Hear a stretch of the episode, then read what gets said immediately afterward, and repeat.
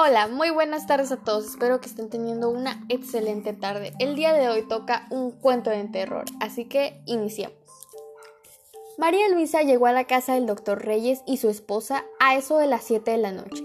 Había sido contratada para cuidar los dos hijos de la pareja mientras ellos cenaban en un lujoso restaurante de la ciudad. El doctor Reyes abrió la puerta y le dejó saber que los niños se encontraban dormidos.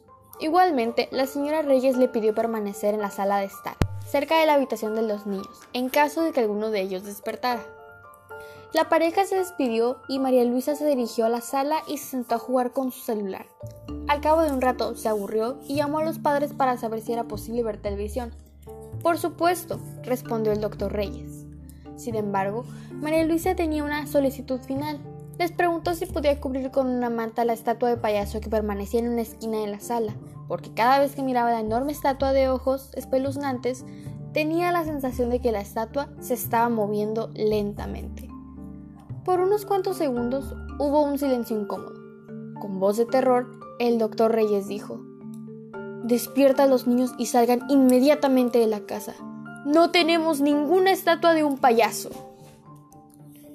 Con eso concluye la historia de terror de este podcast. Muchas gracias y hasta pronto.